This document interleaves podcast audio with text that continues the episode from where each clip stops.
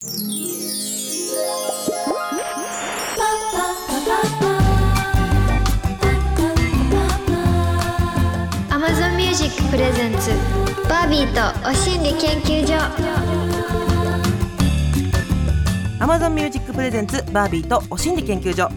パーソナリティのバービーです。おしんり研究所今日はちょっといつもとは違う感じになっちゃうかもしれません。今月はねマンスリーパートナーのリューチェルが担当してくれてて3週目4週目を楽しみに待っていってくれたリスナー研究員さんもたくさんいたんじゃないかなって思ってます。今現在7月16日夜8時過ぎです。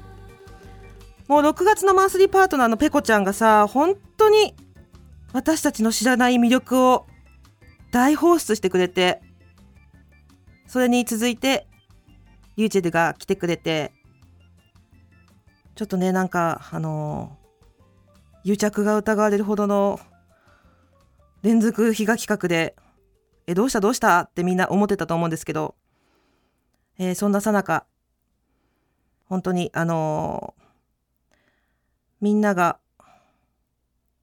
想像していなかったことに今なっちゃってます。すでに放送された2回分はですね、あのー6月末に収録したものだったの。で、私たち、次の収録は7月13日の午前にしようね。3週目と4週目、ここで連続で撮っちゃおうねっていうふうに約束をしてたんですけども、3回目の収録を果たすことができず、今こうやってお話しするような形になってます。リスナー研究員の皆さん、今どうしてますか？ねえ、大丈夫かな？今どんな気持ちで聞いてくれてるのかな？ちょっと心配です。みんなも私のこと心配してくれてね、DM とかメッセージくれた人もいるんだけど、私の方は大丈夫です。なんてかね、大丈夫じゃないかもしれないんだよね、多分。あの、まだ正直悲しいという感情が湧き出ていなくって、本当にあの時から時が止まったままっていうか、あの、正直私はまだ信じていません。現実を受け止めていません。だからなんかちょっと、どういう気持ちで話したらいいのかなっていう、自分でも分かってないんだけど、火曜日がもうすぐ来るっていうので、収録しています。感情を整理できないというか、あの、多分、ずっと整理できることはないんだろうな、なんて思いながらも、なぜか、勝手にちょっとね、使命感を感じてしまっていて、喋らせてほしいってスタッフさんにお願いしたったの。やっぱり、その最後のリューチェルの声を届けた番組っていうのもあるんだけど、1週目2週目聞いてくれた人ならわかると思うんだけど、すごくシンパシーを感じているんです。私だけかなって思ってたけど、多分リューチェルも感じてくれてたんじゃないかなって思ってます。絶対紫の服着てくると思ったから今日紫のアイシャドウにしたのとかね。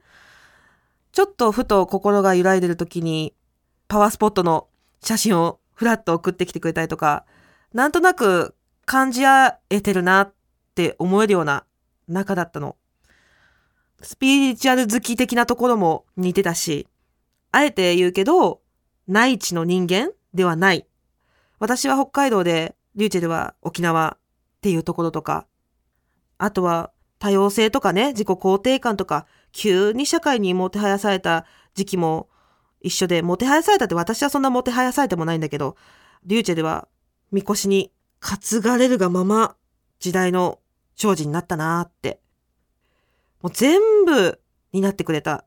担がれてくれたんだよね、ちゃんと。みんな頼りました、あなたに。私はね、結構早々に、あ、みこし担がれるのってやばいかも、しんどいかもって思ったんで、あまり担がれないようにすることを心がけたりしたこともあったんだけど、リューチェルは違うよね。やっぱ責任感強いもん、全部になってくれたんだよね。やっぱその、応援してくれてる方々の声ってのが、一番リューチェルの心に届いてたんじゃないのかな。救われましたとか、元気が出ます。悩んでるから助けてって、そういう言葉を優しいから全部受け止めて答えようと必死に動いていた姿影から見てすごいなそこまでやるの？って正直ねあの大尊敬ですよ。大尊敬なんだけどちょっと心配にもなっちゃう。みたいな目で見てました。前回の放送でもリューチェルはね言ってたんだよね。会社もやってるし弱さを見せるの下手になってきた時もあったんだけどある人に泣いていいんだよって言われてすごいワンワン泣いちゃって弱さを見せることの気持ちよさを知ったよ。素直になれたんだよ。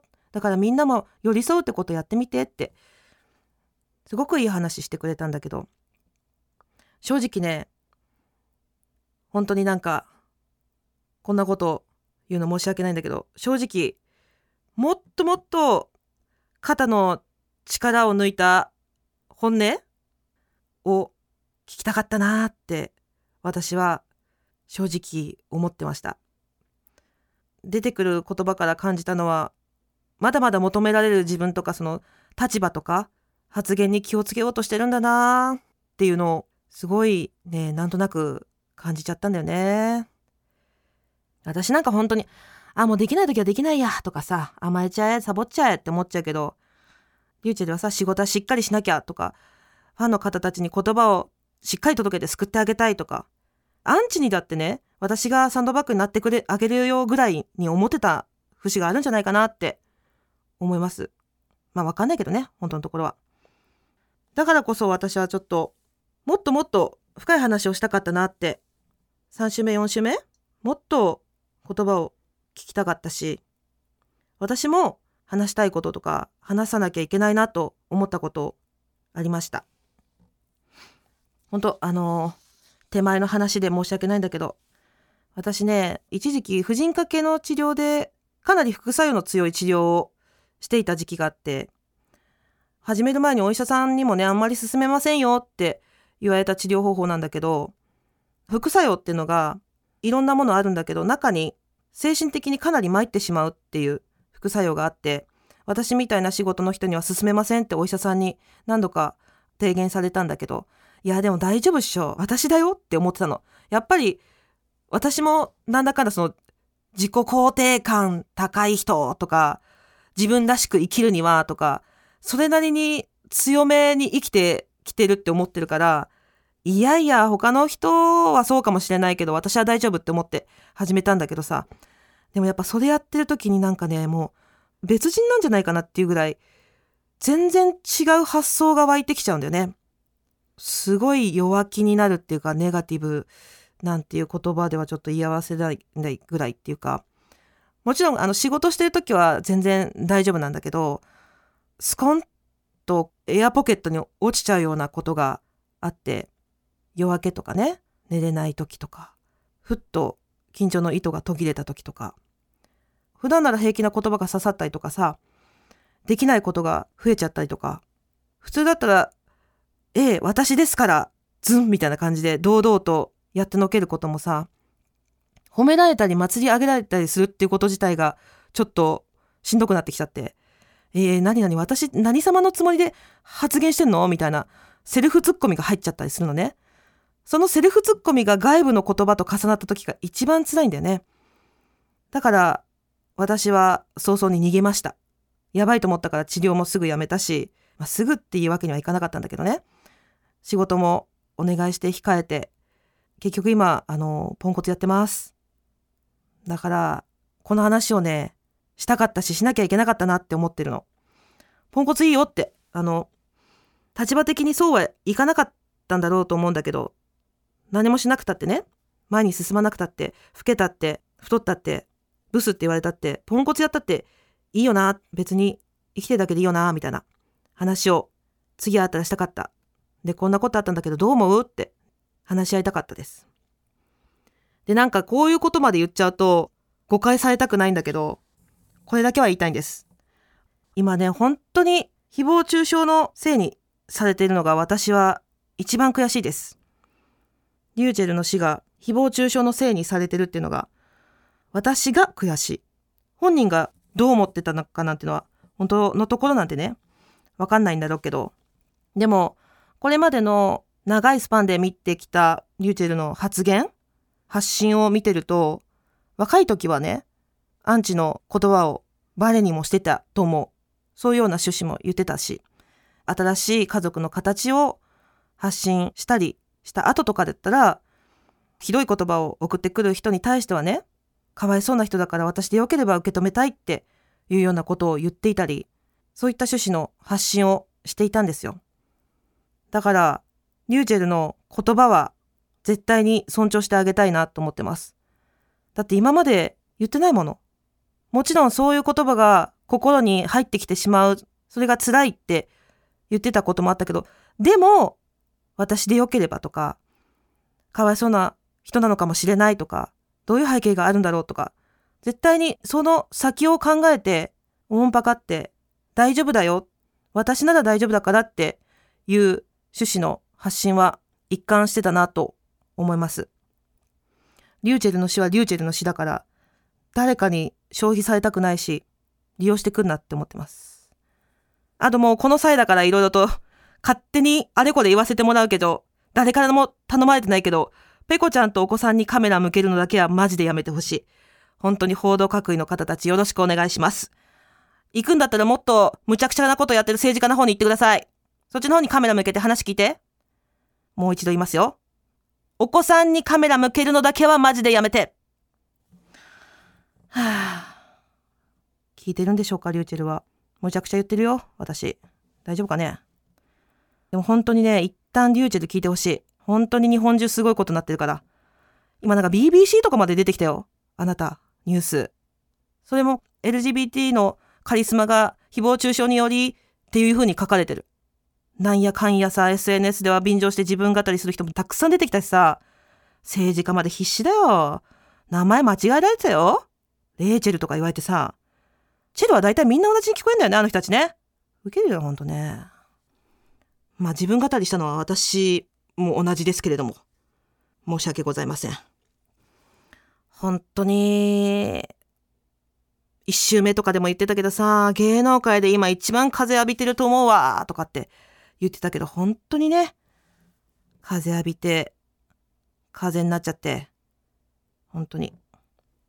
本当はまだまだ、あの、言いたいことたくさんあるんだけど、マジで黒ずみ消えるクリームだけは、ちゃんと送ってほしかったよ。うん。ちょっと一人でいろいろと喋りすぎました。一旦 CM に行きます。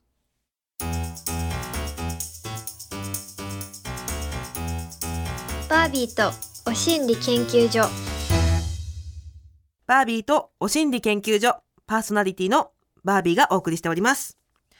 リューチェルは本当にあの仕事穴開けるのとかが一番嫌だろうけど、全然なんとかなるから、ね。なんとかさせますんで。ピンチヒッターをお呼びしたから大丈夫だよ。今回はこちらのパートナーと一緒にお送りします。本日はよろしくお願いいたします。ドリアン・ロロブリジーだと申します。ドリアンさん。あん。ありがとうございます。来てくれて。ありがとうございます。ちょっと、今パーテーションがありますが、はい。タッチしてもいいですか？あドリアンさん。そうね。ありがとう。あありがとうございます。ドリアンさんは、えー、TBS ラジオで今年1月まで放送されていた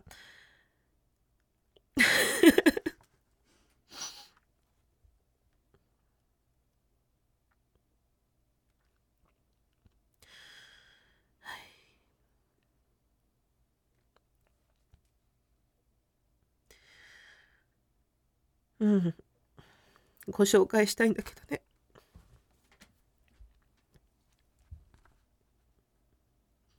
やだドリアンさん来るから。ドリアンさんが来るからも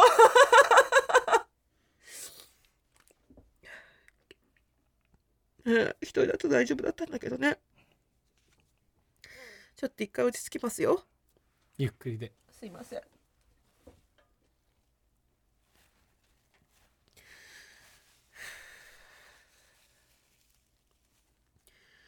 ふう。ドリアンさんの紹介をします。えー、ドリアンさんは TBS ラジオで今年1月まで放送されていたラブレインボートレインで約1年間リュウジェと2人でパーソナリティをされていましたね。はい。あ結構お二人での掛け合いがもうポンポンポンポンって感じの楽しいラジオでしたね、はそうね。私チェルと番組をご一緒させていただいたのは、こう2022年の1月から23年の1月の1年間で、まあ、週1でお届けしてたんですけれども、うん。まあ、この時期ってねあのチェルにとっても、まあ、環境だったりご自身にとっても、まあ、いろんな変化が起きた1年だったと思うんですよ。うんうんうんまあでもそんな時期だったにもかかわらずチェルはやっぱりこのあの人が大切にしてた全てのど真ん中には愛があるっていう言葉の通り、うんまあ、いつもこうポジティブで愛と優しさがこもった言葉を常に発信してたんですよね。うん。まあねあの人も人間ですからもちろんこのへこんでた時も ありましたし、そうなんですあよね。のへこたれる時も悪態つく時もありましたけれども、それでもやっぱりあチェルはこのいろんなトゲトゲした気持ちとかなんかゴツゴツした言葉とかをできるだけ柔らかい心でねこう受け止めて、うん。でそこに愛を添えてもっとこうポジティブなものにこう消化させようというふうに努力していて、うんうんで私はその姿勢を隣でずっと1年間見ていて。うん。うんまあなんかもう本当に私はこう年ばっかり中途半端に重ねてなんかいろんなものにこう達観した振りばっかりが上手くなっちゃった。自分にとっては本当にあのチェルのあの姿勢っていうのはすごく眩しくて。でまあうん。頼もしくもあって。でそしてまあバービーさんと同じようにすごく尊敬をうんしてたんですよ。でこうラジオが終わった後もちょくちょくあったりして、うん。まああの本当にこうあの人がこのなりたいありたい自分の姿を叶えようとしてたりまあ本当にこう今までなかった新しい価値観を体現していくその姿は、まあ、私もとってもこの、まあ、同じようなねこのいわゆるこう世間のメインストリームではないところからうん。さまざ、まなあのいろんな価値だったり幸せを提案するっていう同志として、まあ、心から応援してたんですよね。ね、私たちの知ってるリュウジェではねそういう、うすごい大きな存在でしたもんね。でかかったですね、うん。もうもう年こそねもう本当にもう一回りぐらい、うん。あの下だったんですけれども本当にもう頼もしくて、うん。なんか新しいものをこれから、まあ、日本や世界に生み出してくれるんだろうなっていうふうに思っていて。うん。でやっぱりこの今回のね知らせを聞いた時うん。あの私もこうまあ本当にこうドロドロとしたなんかこう黒い怒りみたいな感情にこう包まれそうになったんですね。うん。何かのせいにしたり誰かを糾弾してなんかこう問い詰めたいみたいな気持ちに一瞬なったんですけれどもでもその感情に任せてしまうとチェルが本当にこう傷つきながらでもうん。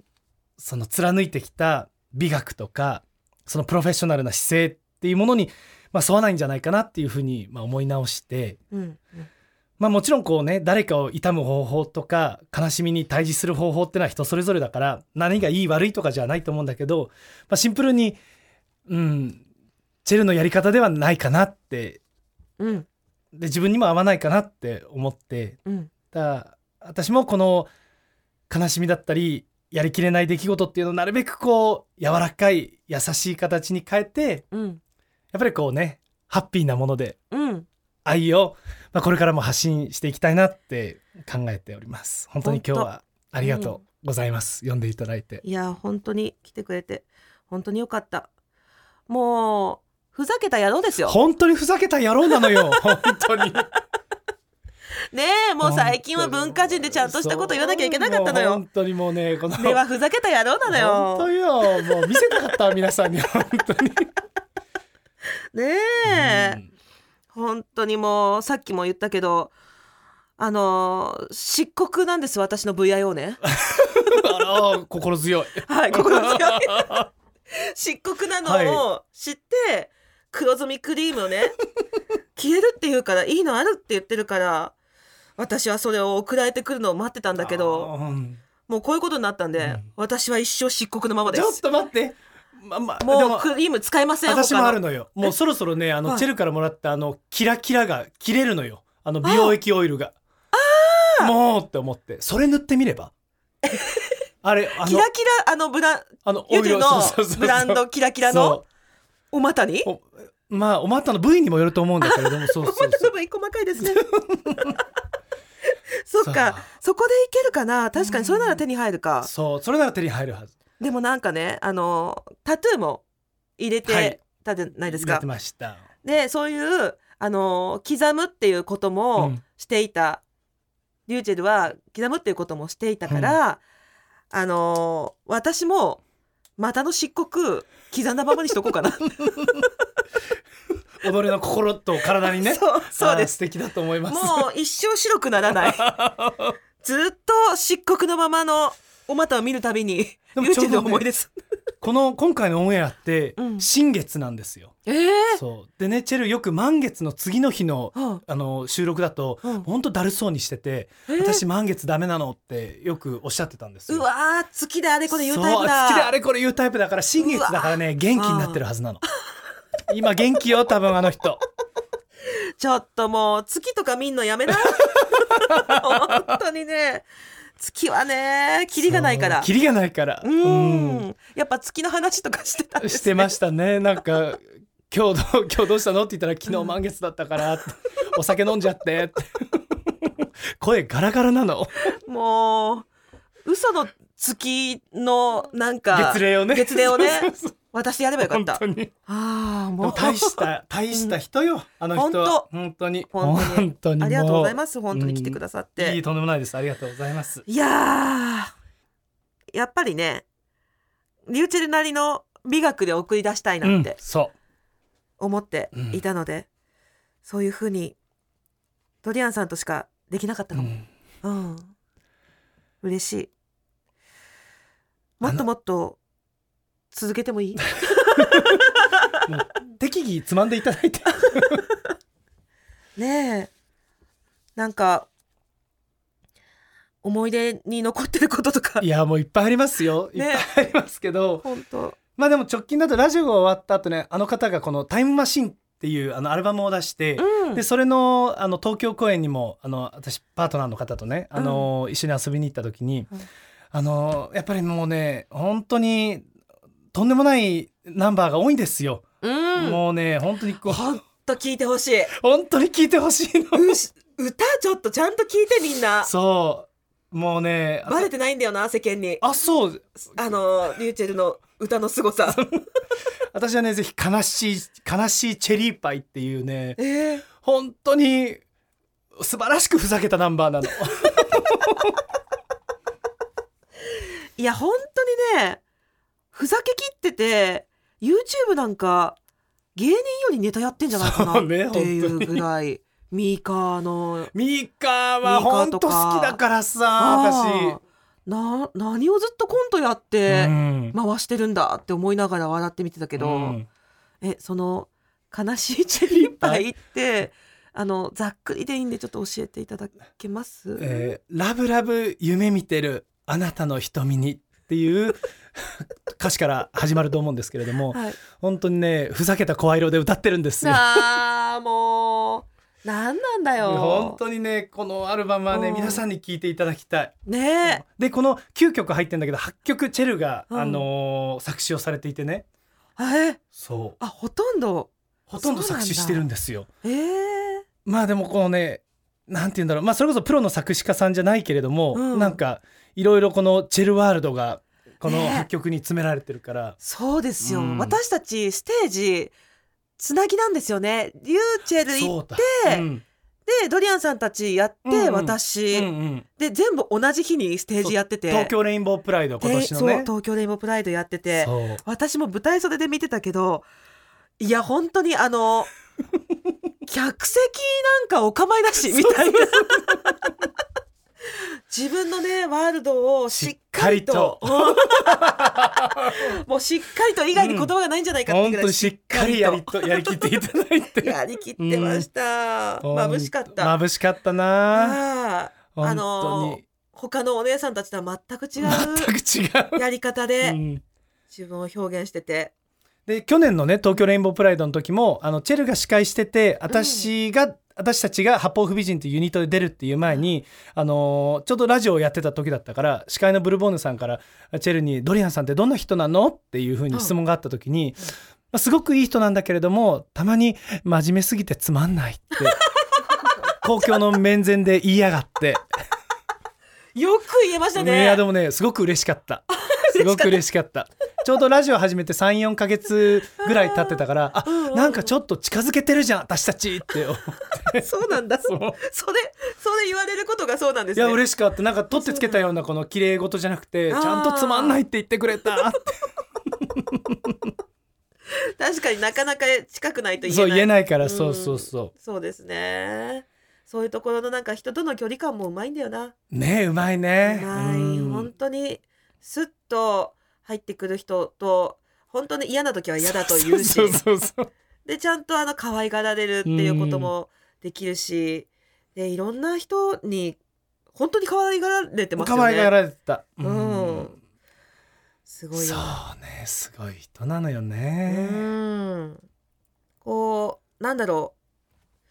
すごくこの近年はやっぱり LGBTQ の当事者みたいなうん。ことで声を聞かせてっていう人が多かったと思うんだどけど、そのリューチェル自身が型にはまってないからそうなの。よ。代表者として喋るうん。って何？っていう感じ、でもリューチェルはそれもいろんなものを飲み込んで答えてくれてたんですようん。ね。みんなにこうみんなの心に届くような言葉をちゃんと選んで、うん。で誰も傷つけないような言葉を選んでちゃんと発信してくれてて。うん。そのまあ LGBTQ ってまあ4つ5つある中にも多分、うん。チェルは入っていたかもしれないしなかったかもしれないし、なんかそういう区分け自体がナンセンスだよねっていうところも本当にあもう身をもってある意味体現し続けてくれてたと思うんですよね。本当ですよね。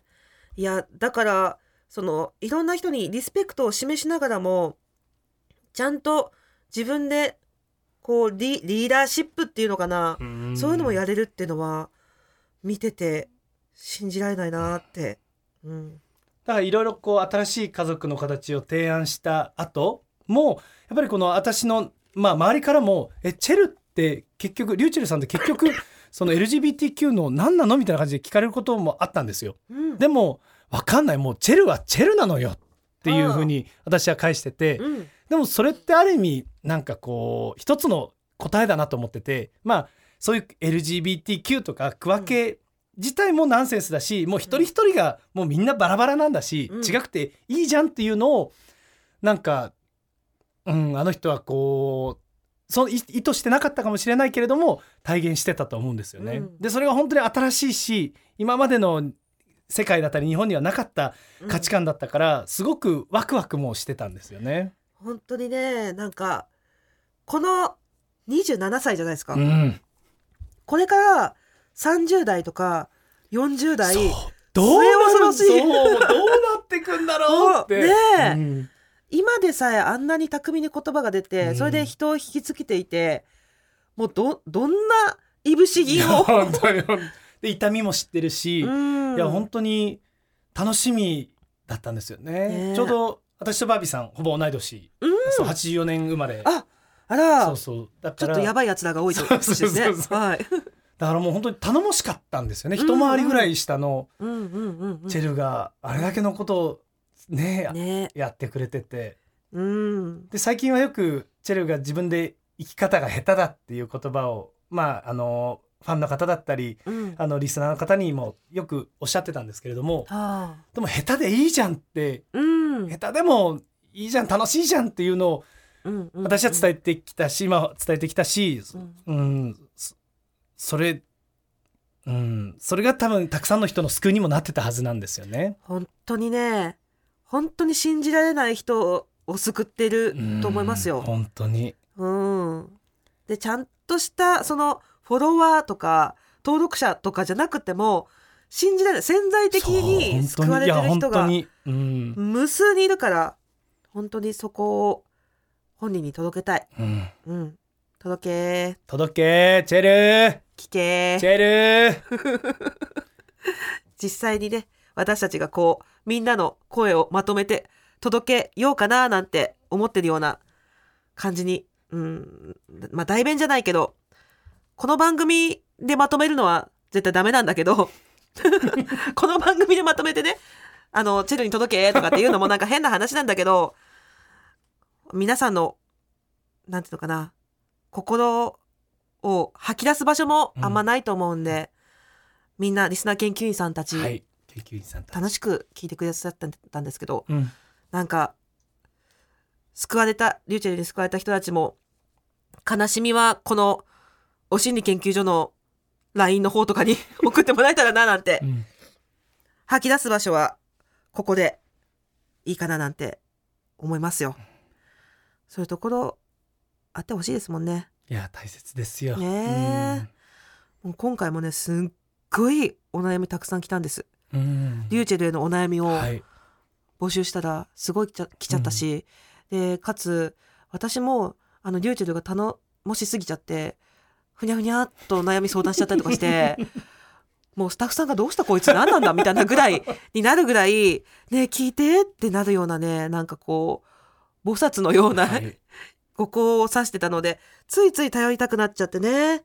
みんなすごくお悩みを寄せてくださいました。本当リスナー研究員さんありがとうございます。で本人にはあの読んで聞かせることはちょっとできなかったけど私たちがしっかりと目を通させていただいております。は あまあ私たちが答えるのも変な話ですしね。そうなの。そうそうなの、うん。やっぱチェルに当てた質問とかお悩みは、うん。もういつかチェルに聞いてうん。多分どっかで会うと思うから。そうね、うん。そうそう。そうなのよ。そどこかにいるから。うそう。いつかのタイミングでそう。どういう形かわからないけれども。どこかにいるから。そそう。って言って、それを聞いてる。どこかで会うってどこって思 思ってます？ういつかいつかどこかで巡り合いますよね巡り合いますよね。どこって顔して聞いてますけど。大丈夫よ。そはい。そうなんです。だから、その時に、ご自身で聞いてみてください。うそいやー、なんだか冒頭からすごく喋りすぎちゃった。ドリアンさん来てくれてありがとうございます。ういやこちらこそありがとうございますはい、本当に30分じゃ足りないの時間が。本当にねでも時間が来てしまいました。はこの後はお知らせに続いてエンディングです。バービーとお心理研究所エンディングのお時間です。お心理研究所ではリスナー研究員の皆さんからのメッセージをお待ちしております。LINE アプリでお心理研究所を友達登録して送ってください。そして今週ははみ出しトークのポッドキャストはお休みです。はあ、トリアンさん、今日本当に来てくれてありがとうございます。こちらこそありがとうございますやっとちょっとあの涙が出た気がして本当に会えてよかった。こちらのタイミングで。うん。みんなもねリスナー研究員のみんなもたくさん思うところあるかもしれないけどさっきも言ったみたいにふざけた野郎だから。本当よ。心配しなくて。うん。ね。大丈夫。大丈夫。うん。そんな感じでいいですよね。そうですそうです、それで参りましょう。それで参りましょう。はい。というわけでバービーとお心理研究所。今夜はここまで。お相手はバービーとドリアン・ロロブリシーダでしたリューチェルカチャーシーでも踊って楽しんでね。はいやいやさあさはいやいやさあさはいやいやさあさまたねまたね